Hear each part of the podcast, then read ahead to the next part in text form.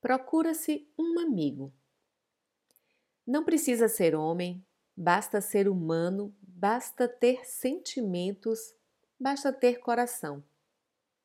Precisa saber falar e calar, sobretudo saber ouvir.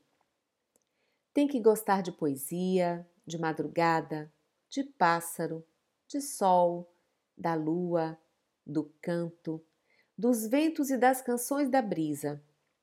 Deve ter amor, um grande amor por alguém, ou então sentir falta de não ter esse amor.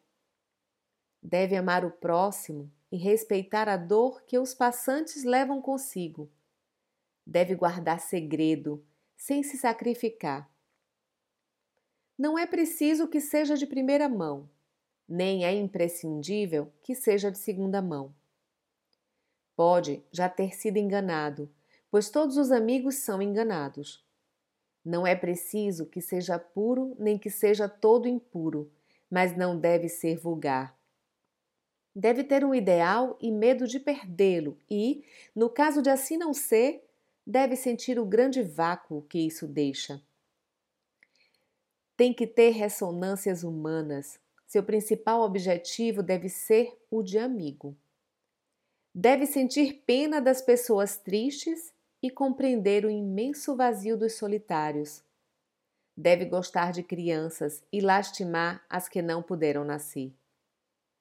Procura-se um amigo para gostar dos mesmos gostos, que se comova quando chamado de amigo, que saiba conversar de coisas simples, de orvalhos, de grandes chuvas e das recordações de infância.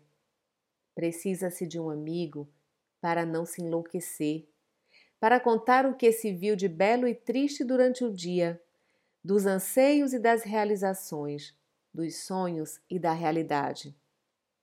Deve gostar de ruas desertas, de poças de água e de caminhos molhados, de beira de estrada, de mato depois da chuva, de se deitar no capim. Precisa-se de um amigo que diga que vale a pena viver, não porque a vida é bela, mas porque já se tem um amigo.